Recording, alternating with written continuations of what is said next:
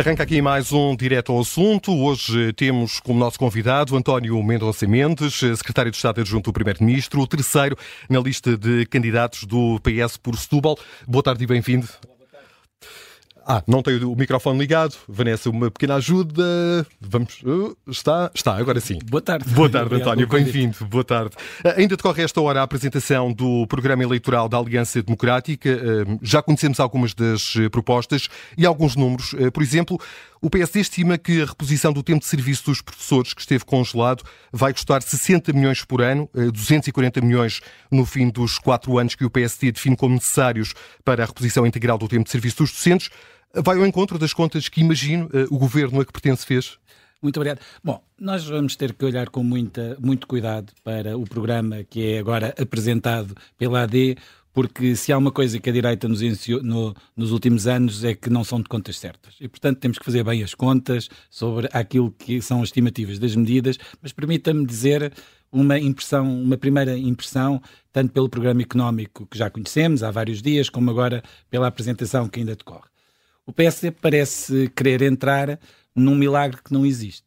Num milagre em que se reduz eh, fortemente os impostos e, portanto, se diminui muito a, a receita fiscal do Estado e, ao mesmo tempo, consegue aumentar a despesa, nomeadamente com essa promessa que fazem relativamente quer à reposição do, do, do, dos salários dos professores, quer também a outras medidas que, que, que apresentam. E, portanto, não é fácil compatibilizar a diminuição de receita com o aumento de despesa e ao mesmo tempo dizer que vamos ter excedentes orçamentais. Isto não acontece em lado Isso é um tema que tem sido discutido ao longo desta campanha. A diminuição de impostos não tem impacto positivo na atividade económica e por essa via a captação de receitas através de impostos indiretos, como Mas, argumentam alguns partidos? Vamos cá ver. Uh, aquilo que tem sido a argumentação uh, da direita tem sido que se nós baixarmos a taxa do IRC, uh, haverá maior crescimento económico porque a atividade empresarial aumentará. Não está demonstrado em lado nenhum. Em nenhum lado existe literatura que associe a diminuição do IRC ao aumento da atividade económica.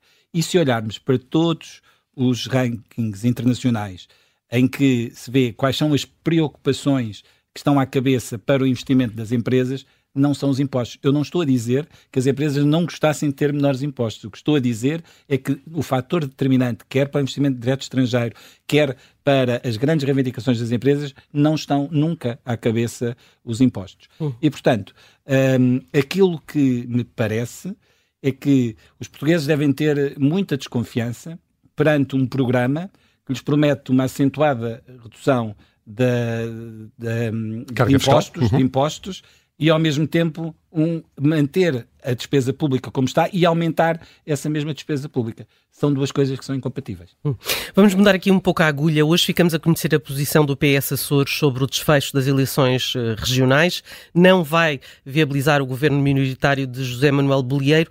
Não teme que com esta posição o PS esteja a contribuir de forma decisiva para a chegada do Chega ao poder, apesar dos riscos que, que reconhece nessa solução?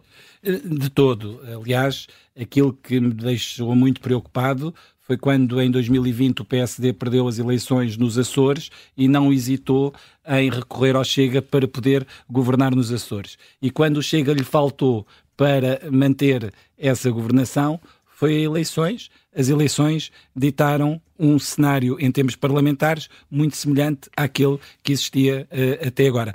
O que me preocupa muito é a forma como o PSD quer através destes atos, quer também hoje no, quando apresenta o programa eleitoral. Não é por acaso que o Dr. Luís Montenegro escolhe como destaque da sua intervenção uma política contra as portas escancaradas à imigração. Este discurso tem um objetivo, do meu ponto de vista, muito claro. Agradar ao que é Chega? o objetivo de começar a normalizar aquilo que são as relações do PSD com a extrema-direita. Isso não é um problema para o PS, as condições em que muitos imigrantes vivem em Portugal? É um problema para o país, uhum. uh, a forma como olhamos para a imigração. Nós hoje temos, uh, se falarmos com qualquer empresário, qualquer empresário lhe refere que uma das maiores preocupações é a falta de mão de obra. Repara o que nós evoluímos neste país, em que temos hoje 5 milhões de pessoas empregadas. E, portanto, nós precisamos, em muitos setores, de mão de obra que não temos em Portugal. E, portanto, é muito, nós precisamos dos imigrantes. E os imigrantes são contribuintes líquidos da segurança social. E penso que isso já está bem estabelecido na cabeça de todos os portugueses. E temos de ser capazes, tal para como todos os portugueses, sermos capazes para também para os imigrantes, para todas as pessoas que residem em Portugal, terem condições de acesso à habitação, condições de acesso à saúde, condições de acesso à educação. E por isso, a realidade das migrações é uma realidade que nos deve preocupar a todos, mas devemos ter, do meu ponto de vista, muita atenção na forma como fazemos estas abordagens. Uhum. E um partido responsável não coloca à cabeça, no seu discurso de imigração, uma, um statement contra a política portas escancaradas à imigração. Deixe-me ainda falar sobre eh, a posição do PS Açores relativamente à viabilização ou não do governo liderado por José Manuel Bolieiro. É para aplicar o mesmo princípio nas legislativas do próximo dia 10 de março? Se há de vencer sem maioria absoluta, o PS não viabiliza um governo liderado pelo PSD? Eu ouço muito o PSD há muitos anos nos, eh, nos congressos nacionais falar de que o PSD é o grande partido das autonomias regionais temos que ser consequentes com, os, eh, com, com as afirmações que fazemos. A autonomia regional não é um chavão. A autonomia regional é mesmo o respeito por aquilo que são as decisões dos órgãos próprios do governo das regiões autónomas e do ponto de vista do sistema partidário, a forma como penso que o PCP é o único partido que não tem essa forma de organização, mas tanto PS como PSD têm uma forma de organização em que tanto o PS Açores como o PS Madeira, PSD Madeira e PSD Açores gozam de uma autonomia de decisão que não é subordinada àquilo que, é, eh, que são as decisões dos órgãos nacionais do Partido Socialista. E, portanto, uhum. o PS Açores tomou uma decisão, essa decisão que é tomada uh, é uma decisão para este contexto saído das eleições dos Açores e, e portanto, e, não tem uma leitura nacional? Não, assim como as eleições eh, regionais não têm uma leitura nacional. Aquilo que é a leitura na região autónoma dos Açores é que uh, o PS não ganhou as eleições e os açorianos confiaram no PS a tarefa nobre de liderar a oposição. E é isso que vamos fazer. Rejeita liminarmente a possibilidade do PS vir a viabilizar um governo da AD? O que eu rejeito uh, totalmente é transformar a campanha eleitoral uh, na cenarização. Uhum. A campanha eleitoral é para debatermos as propostas que os vários partidos têm para apresentar aos eleitores para que os eleitores, de forma esclarecida, possam confrontar as várias propostas e tomar António, a decisão. este não é um elemento importante para que os eleitores decidam em quem vão votar? É muito Saber imp... o que poderá acontecer Sem... depois das eleições em função de um determinado cenário? Sem sombra de dúvidas que é muito importante que os eleitores saibam que o PS, em momento algum, fará qualquer acordo com o Chega. Já sobre o PSD, nós não temos a garantia de que não haja um acordo entre o PSD e o Chega. Eh, as sondagens continuam a apontar para um crescimento eleitoral do Chega e isso é interpretado como uma ameaça tanto, pa, tanto pelo PS como pelo PSD. Uh, e tal facto, essa ameaça não abre caminho, um entendimento ou uma ponte entre socialistas e social-democratas? A forma como os países na União Europeia se têm posicionado relativamente aos partidos de extrema-direita tem sido muito dispar e, uh, e, e, penso que as democracias liberais não têm sido suficientemente eficientes para conter esses fenómenos. Porque esses fenómenos alimentam-se de discursos muito fáceis, contraditórios, que dizem uma coisa hoje e amanhã o seu contrário. No escrutínio que todos fazemos, não é uma crítica a ninguém, nos, todos nós toleramos que o Chega possa dizer uma coisa num dia, uma coisa no dia a seguir. Uh, isso para nós é considerado normal porque sabemos que eles não têm credibilidade. Só que esta normalização uh, daquilo que é uh, a vigarice, peço desculpa que não há outro termo, é muito prejudicial à democracia.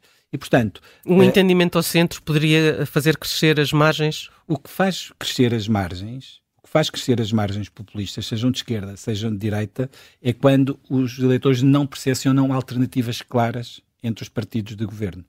E, e, e, existirem alternativas claras de governo é a maior proteção que existe à democracia. E cabe depois a cada partido saber interpretar, dentro do seu espaço político, de que forma é que reage a esses fenómenos populistas. Porque os extremismos não são de esquerda ou de direita, eles existem. E nós temos é que ter uma posição muito clara sobre os mesmos. E, e, e para nós é muito claro para o Partido Socialista, é muito claro que não há nenhum entendimento com o Chega em nenhuma matéria. Nem em nenhuma matéria. E isso, peço desculpa de voltar a insistir, não é claro do ponto de vista do PSD. Porque... O não é não, não é claro. Esse não é não, não é, não é claro, porque quando, quando no discurso da apresentação das propostas políticas a grande afirmação que se faz é contra uma política de imigração de portas escancaradas, isto não é compatível com um partido de centro-direita com a que tem o PSD. Eu só consigo interpretar essa afirmação como um piscar de olho àquilo que é a normalização da relação entre o PSD e o Chega. Vamos viajar até à Madeira. Eh, o PS defende a ida a eleições na sequência do pedido de demissão de Miguel Albuquerque, apesar da maioria parlamentar de que dispõe PSD e CDS com o apoio do PAN. Na República, o PS também dispunha de uma maioria parlamentar e criticou o facto do Presidente da República ter decidido dissolver a Assembleia na sequência da demissão de António Costa. Não há aqui uma dose de incoerência, dois pesos, duas medidas, ou vai voltar a invocar o argumento da autonomia regional? Não, não invoco apenas esse argumento, porque é um argumento que acho que é válido, eh, mas penso que uh, a, o PS Madeira tem eh, falado, tem assumido essa posição exatamente em função da coerência eh, de decisões que deve ser feita em função do critério que o Sr. Presidente da República teve. Mas ver uma coisa. O, o, normal que existe, mesmo nos sistemas parlamentares, e que como o da Madeira até é mais acentuado das regiões autónomas, mas o nosso sistema eh, parlamentar é de respeitar as maiorias parlamentares. O país dispensava a incerteza que vivemos neste momento, porque nós tínhamos uma maioria estável no Parlamento. Nós não precisávamos de estar a discutir cenários pós-eleitorais se Uh, se tivesse respeitado a maioria parlamentar, como sempre aconteceu. Se o Presidente da República tivesse aconteceu. respeitado a maioria Agora, parlamentar. Essa decisão está tomada, é legítima. Vamos cá ver uma uhum. coisa. O facto de se discordar de uma decisão não torna a decisão ilegítima. É uma decisão legítima, mas é uma decisão que tem consequências. E uma das consequências que tem é que, por exemplo, uma situação idêntica na região autónoma da Madeira tenha, por parte dos vários agentes políticos, não apenas do PS, o pedido que se traduza nessa mesma coerência. Portanto, o PS seguiu o alto entendimento do Presidente da República e não o seu próprio entendimento. O PS Madeira está a reafirmar aquilo que foi a doutrina que o Sr. Presidente da República definiu. Vamos falar agora dos debates, eh, muito brevemente, porque Pedro Nuno Santos recusou o segundo debate, o chamado uh, debate das rádios com Luís Montenegro, uh, mas agora está disponível para, na mesma hora, no mesmo dia, debater não só com Montenegro, mas também com Nuno Mel e Gonçalo da Cama Pereira. Qual é o racional desta contraproposta? Eu, a única recusa de debates que entendi nos últimos dias foi a recusa do doutor Luís Montenegro a ir debater com o CDU já, e, a, está e, voltou, e a decidir com já o livro atrás. Foram as únicas recusas que eu vi. Mas Pedro aquilo, Nuno Santos aquilo, não quer debater foi, com Luís Montenegro aquilo, na rádio. Aquilo que foi combinado em termos de modelos de debate foi o modelo de debate de frente a frente nas televisões e um modelo de debate com todos os líderes partidários nas rádios. Mas, Recordo, mas tanto em 2019 como em 2015 não, não, em 2000, fez não, não, peço debates. desculpa, peço desculpa, deixe-me só corrigir, uh, penso que não estou errado, mas deixe-me corrigi-la. Pedro Passos Coelho e António Costa em, debateram em, em 2015. Em 2022, portanto, na uhum, última vez, já com este novo modelo, com o entendimento da CNE, etc., que foi em 2022, houve apenas um frente a frente uh, na, na, televisão e um eh, na rádio com todos os líderes partidários, a que faltou o líder do PSD na altura. Hum, Estava-me a referir eh, ao debate de 2019, uh, Rui Rio, também António Costa. Eu confesso que não, não consigo recuar até 2019, tenho presença. Agora, o que, o que vou dizer é Mas assim, os debates são úteis para o esclarecimento tem, das pessoas. Claro que são úteis. O, o líder do PS vai fazer nove debates e esse décimo debate colocou a sua disponibilidade para fazer esse debate com todos os líderes da, da, da coligação alternativa.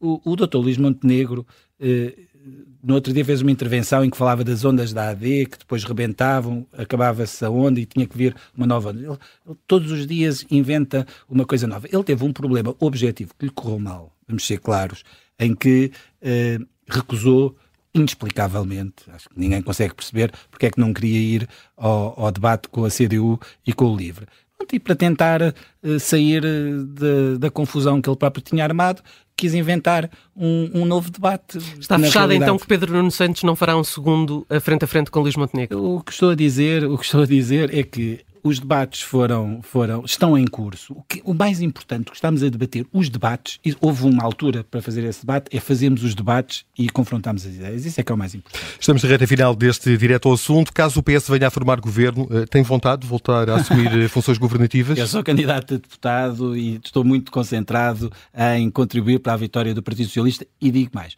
Estou mesmo convencido que o PS vai ganhar as próximas eleições. Está na altura, depois das secretarias de Estado, uh, chegar uh, ao cargo de ministro? Não, não, não vamos falar sequer, porque não, não tem sentido. O que faz sentido é falar em tornar uh, Pedro Nuno Santos como Primeiro-Ministro de Portugal. António Maria Sabentos, obrigado por esta entrevista ao Direto ao Assunto.